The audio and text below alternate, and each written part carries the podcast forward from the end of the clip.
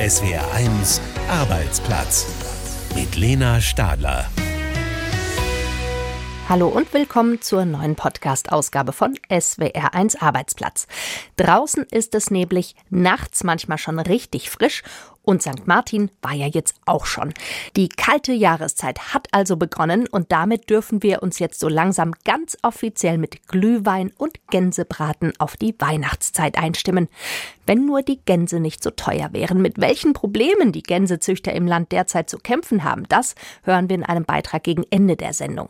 Vorher geht es um Frauenpower in der Stadt Worms, die seit Oktober Stipendien an Existenzgründerinnen vergibt. Es geht darum, kluge Köpfe in diese Stadt zu bringen, die sich für diese Stadt engagieren. Frauen seid mutig und traut euch den Schritt zu gehen sagt die Wormser Bürgermeisterin Stefanie Lohr. Mehr über das Wormser Pilotprojekt hören wir gleich in einem Beitrag und danach klären wir im Interview, warum Frauen in Deutschland eigentlich so selten gründen. Außerdem gibt's Tipps von unserem Karrierecoach und das Lachen vergessen wir auch nicht. Unser Brief der Woche geht an die evangelischen Bischöfinnen und Bischöfe, die künftig ganz schön auf die Bremse treten sollen. Wie viele Frauen haben Sie in Ihrem Bekanntenkreis, die sich selbstständig gemacht haben? Hm. Ich komme auf genau eine. Tja, und die ist mittlerweile auch gar nicht mehr selbstständig. Also Frauen- und Unternehmensgründungen, das ist in Deutschland ein schwieriges Thema. Das hat auch die Stadt Worms erkannt. Sie nennt sich seit einiger Zeit Chefinnenstadt und hat es sich zur Aufgabe gemacht, explizit Unternehmerinnen zu fördern. Seit Oktober vergibt die Stadt in einem Pilotprojekt Stipendien an Frauen, die sich selbstständig machen wollen. Unser Reporter Wolfgang Brauer hat zwei der aktuell vier Stipendiatinnen bei der Arbeit besucht. Hinter einer großen Schaufensterscheibe in der Wormser Innenstadt sitzen mehrere Menschen vor ihren Computern und arbeiten. In diesem ehemaligen Ladengeschäft können sich Interessenten einen Büroraum oder einfach nur einen Schreibtisch mieten. Coworking Space nennt man das Konzept. Seit Anfang Oktober arbeiten ja auch vier Existenzgründerinnen. Eine von ihnen ist die 33-jährige Elena Harm, die sich mit einer Ernährungsberatung selbstständig machen will. Zum einen hat es mir natürlich gebracht, dass ich die Möglichkeit habe, zu Hause auch einfach rauszukommen und wirklich konzentriert, ohne Ablenkung von Haushalt oder Kinder, zu sagen, okay, ich bin jetzt in einem Büro, ich mache die Tür hinter mir zu und es ist tatsächlich einfach Ruhe. Denn zu Hause hat sie zwei kleine Kinder, drei und fünf Jahre alt. Da ist der ruhige Coworking-Platz ein Segen. Zu verdanken hat Elena Harms den Platz der Stadt Worms. Im Rahmen eines Stipendiums für Existenzgründerinnen bekommt sie nicht nur den Büroarbeitsplatz vier Monate lang bezahlt, sondern auch eine besondere Betreuung durch eine Unternehmensberatung nur für Frauen. Darüber freut sich auch ihre Mitstipendiatin Ines Petkevicius. Sie will eine Schlafberatung für Säuglinge und Kleinkinder aufbauen. Mir wurden ganz andere Türen geöffnet. Also ich wurde ermutigt dazu, größer zu denken, auch vielleicht über ein Berufsnetzwerk für Schlafcoaching nachzudenken. Das Stipendium ist Teil des Programms Chefinnenstadt, das die Stadt Worms im Frühjahr ins Leben gerufen hat, um speziell Frauen in der Wirtschaft zu fördern. Bürgermeisterin Stefanie Lohr. Was wir natürlich feststellen, ist, dass es bei weitem weniger Gründerinnen gibt als Gründer. Und das ist schon etwas, was uns treibt, weil ich glaube, wir lassen hier viel Potenzial und Chancen liegen und daran arbeiten wir. Denn weniger als ein Viertel der jährlichen Unternehmensgründungen in Deutschland gehen auf Frauen zurück. Die Gründe sind vielfältig, erläutert Melanie Schiedhelm. Die Gleichstellungsbeauftragte der Stadt Worms betreut das Pilotprojekt. Wir wissen, Frauen gründen einfach anders als Männer, wie der Phase von Elternzeit. Wir wissen, dass Frauen verstärkt gründen in der Nebenerwerbstätigkeit. Und da soll der kostenlose Schreibtisch diesen Frauen helfen, flexibler zu sein und sich vor allem zu vernetzen. Das Besondere, sage ich mal, an dem Programm sind nicht unbedingt nur die Arbeitsplätze hier, sondern einfach das Netzwerken. Also für uns ist es ganz wichtig, so diese Zugänge zu schaffen für die Frauen. Zugänge zur Öffentlichkeit, gesehen zu werden. Diese Beratung in Form von so ganz individuellen Beratungsleistungen, das ist so der Mehrwert für die Frauen hier. Das viermonatige Stipendienprogramm in Worms soll nur ein Anfang sein, um Frauen zu ermutigen, eine eigene Firma zu gründen. Bürgermeisterin Stefanie Lohr. Am Ende des Tages hoffen wir, dass BioNTech, das Apple für Worms, dass uns unsere Haushaltskasse voll spült und wir diese Stadt entwickeln können. Frauen seid mutig und traut euch den Schritt zu gehen sagt die Bürgermeisterin der selbsternannten Chefinnenstadt Worms. Dort gibt's ein Pilotprojekt, das Stipendien an Existenzgründerinnen vergibt. Warum Frauen eigentlich so selten den Schritt in die Selbstständigkeit wagen, damit hat sich Carla Krohlage vom Münchner IFO-Institut für Wirtschaftsforschung beschäftigt. Sie hat in einer Studie herausgefunden, dass in den beiden vergangenen Corona-Jahren sogar noch mal deutlich weniger Frauen als sowieso schon ein Unternehmen gegründet haben. Frau Krohlage, was ist Ihrer Meinung nach der gewichtigste Grund, der verhindert, dass sich Frauen mit einer Unternehmensidee selbstständig machen? Das ist tatsächlich eine Mischung aus mehreren Gründen. Ein sehr wichtiger Grund für den starken Rückgang der Gründungstätigkeit durch Frauen seit Corona ist sicherlich die mangelhafte Kinderbetreuung. Selbst wenn man gründen möchte und die Kinder werden einfach nicht betreut, hält es einen mit einer gewissen Wahrscheinlichkeit davon ab. Aber es ist nicht nur eine reine Kinderbetreuungsgeschichte, es gibt ja auch viele kinderlose Frauen mit guten Geschäftsideen. Hm. Es ist eine Mischung aus ja, tradierten gesellschaftlichen Rollenerwartungen, vielleicht auch unterschiedlichen Präferenzen. Frauen sind im Schnitt etwas weniger risikofreudig als Männer. Es kann aber auch eine Rolle spielen, dass es einfach schwieriger ist, an Geld zu kommen, dass es weniger Netzwerke gibt unter Frauen im Durchschnitt. Und hier eben kann auch die Politik ansetzen. Gezielte Fördermaßnahmen, die das kompensieren, wie beispielsweise auch die Fördermaßnahmen der Stadt Worms, das kann deutlich helfen. Die Stadt Worms geht hier also als gutes Beispiel voran. Müsste es viel mehr solcher Projekte geben? Das hängt natürlich auch immer an den Kommunalfinanzen, aber ich würde sagen, ja, gezielte Förderung kann helfen. Die Start-up-Strategie der Bundesregierung sieht jetzt aktuell auch eine gezielte Förderung von Frauen vor. Und genau das kann hilfreich sein, einfach mehr Netzwerke zu schaffen, mehr Vorbilder zu schaffen, mehr gegenseitigen Austausch zu schaffen, das kann viele Frauen ermutigen, die grundsätzlich eine gute Geschäftsidee haben, den Sprung in die Gründung zu wagen. Diese Start-up-Strategie der Bundesregierung, was sieht die genau vor? Wie will die Frauen Mut machen, selbstständig zu werden? Das ist eine Mischung aus verschiedenen Maßnahmen. Gezielte Förderung, Beteiligung von Frauen in Investmentkomitees, da wären wir wieder beim Thema Risikokapital, und beispielsweise auch Initiativen, wo es darum geht, Vorbilder zu schaffen und mehr Gleichstellung zu schaffen. Das ist nicht in allen Dingen bis jetzt wahnsinnig präzise definiert, aber grundsätzlich sind da einige sehr gute Ideen vorhanden, um Mut zu schaffen, zu gründen und die Infrastruktur zu schaffen, zu gründen. Wie würde denn eigentlich die gesamte Gesellschaft davon profitieren können, wenn es viele Unternehmerinnen in einem Land gäbe? Gibt es da Vorteile? Offenkundig. Zum einen, wenn mehr gute Gründungsideen realisiert werden, hat das einfach einen positiven Effekt aufs Wirtschaftswachstum.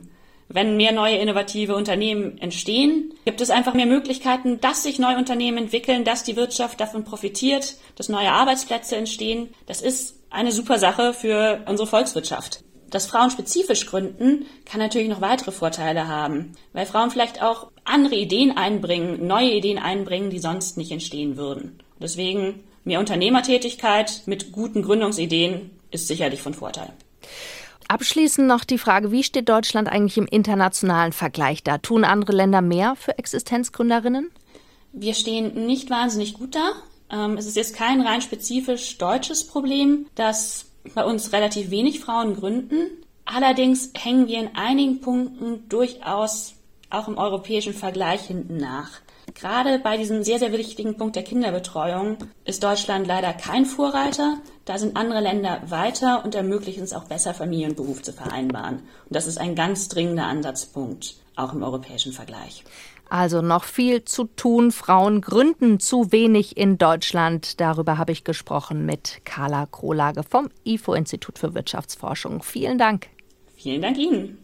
Und wir kommen zu einem ganz anderen Thema. Die Evangelische Kirche Deutschland, kurz EKD, will ihren Teil zum Klimaschutz beitragen und hat deshalb ihren Bischöfinnen und Bischöfen langsam fahren verordnet. Auf der Autobahn und auf der Landstraße.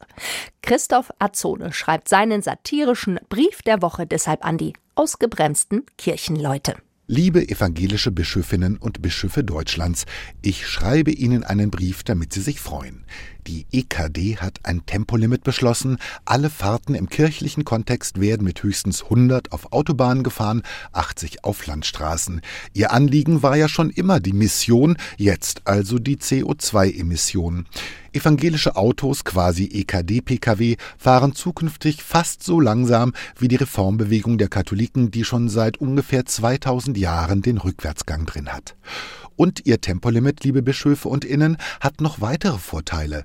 Gottes Wege sind unerschwinglich, jetzt spart man teures Benzin. Und sicherer ist es auch, nicht jede Auftragstour des Herrn wird zur Himmelfahrt. Dass die Kirche mal vernünftiger ist als der Verkehrsminister, das hätte sich Luther auch nicht träumen lassen. Luther, der deutscheste aller Reformer, Beschwerdebrief schreiben und den dann an die Eingangstür hängen. Typisch. Gefällt natürlich nicht jedem ihr Tempolimit. Ihre ehemalige Chefin Käßmann hat sich vermutlich empört. Wo soll das alles hinführen? Muss man am Ende auch noch bei Rot an der Ampel halten? Sie biedern sich dem Zeitgeist an, wird ihnen vorgeworfen. Dabei geht es um ein uraltes kirchliches Thema, den Erhalt der Schöpfung. Die EKD hat sogar eine Schöpfungsbeauftragte. Viele kennen diese Funktion nur von der Eintopfausgabe in der Betriebskantine.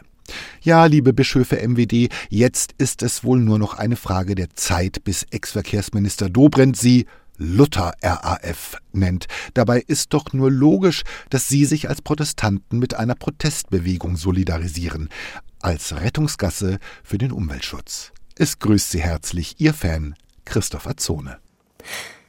Und das ist Martin Berle, unser Mann für alle Fragen rund um den beruflichen Aufstieg. Lea aus Maulbronn hat ihre berufliche Laufbahn noch vor sich. Sie ist erst Anfang 20 und studiert noch, macht aber gerade ein zweimonatiges Praktikum in einer Branche, von der sie sich vorstellen könnte, dort später mal zu arbeiten.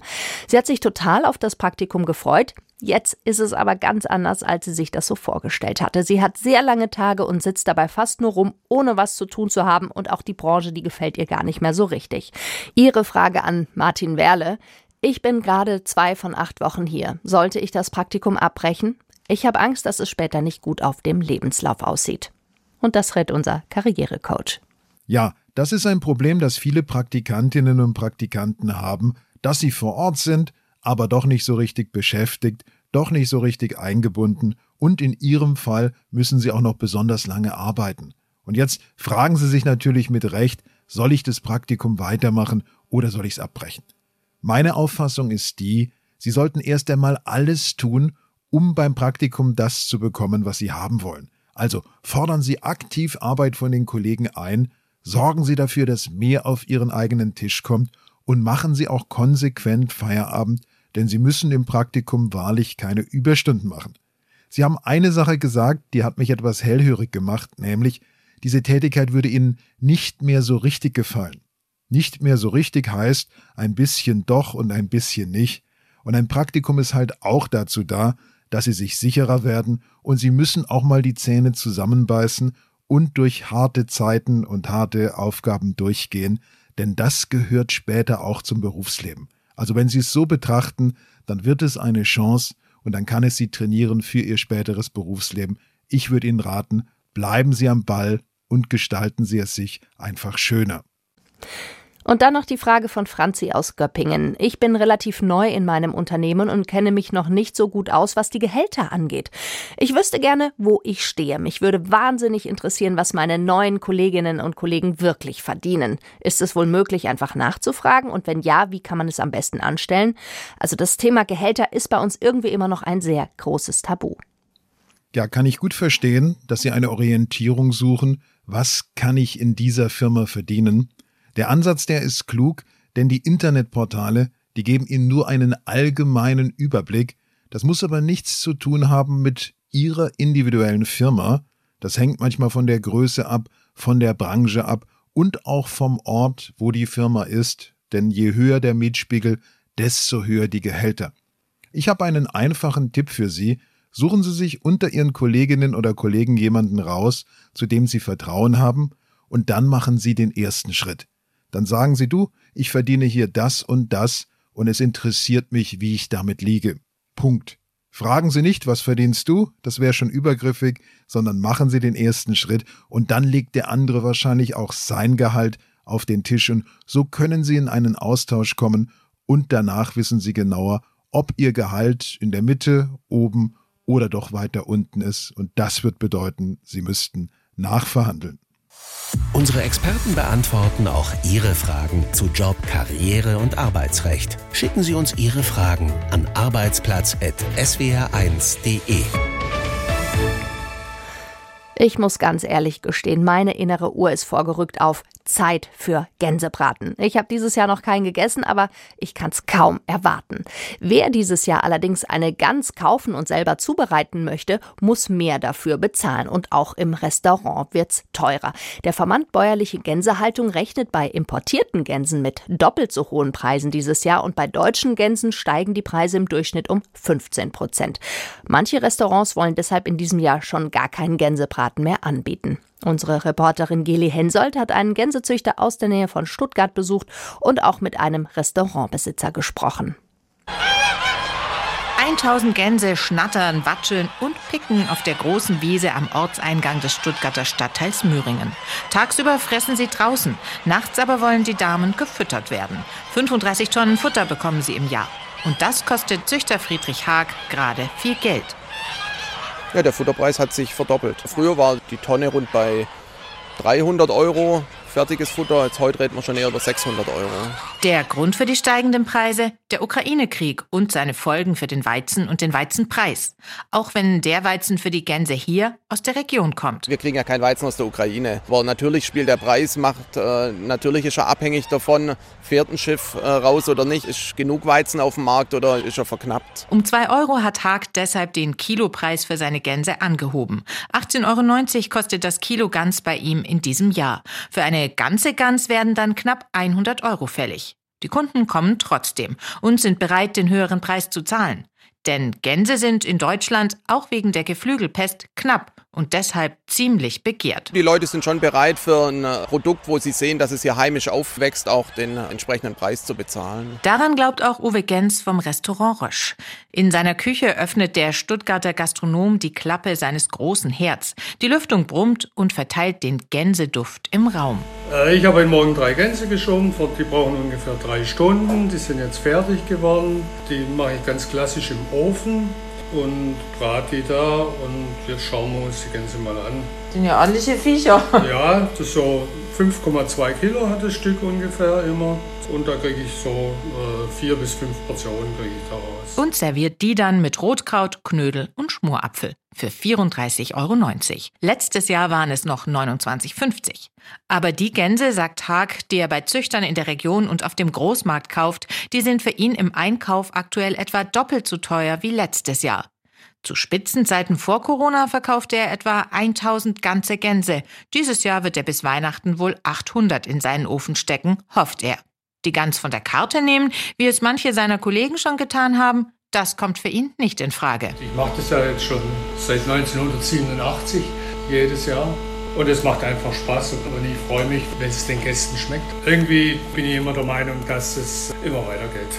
Nach 30 Jahren oder nach über 30 Jahren Restaurant Rösch ist man ein bisschen lockerer drauf und ein bisschen cooler. Deshalb setzt Uwe Gens auch 2022 auf die Gans. Und das erste große Gänseessen in seinem Restaurant, erzählt er, sei bereits ausgebucht. Geli Hensoldt hat berichtet über die teuren Gänse in diesem Jahr. Vielleicht haben Sie Appetit bekommen. Mir knurrt jetzt jedenfalls der Magen. Deshalb machen wir ganz schnell Schluss.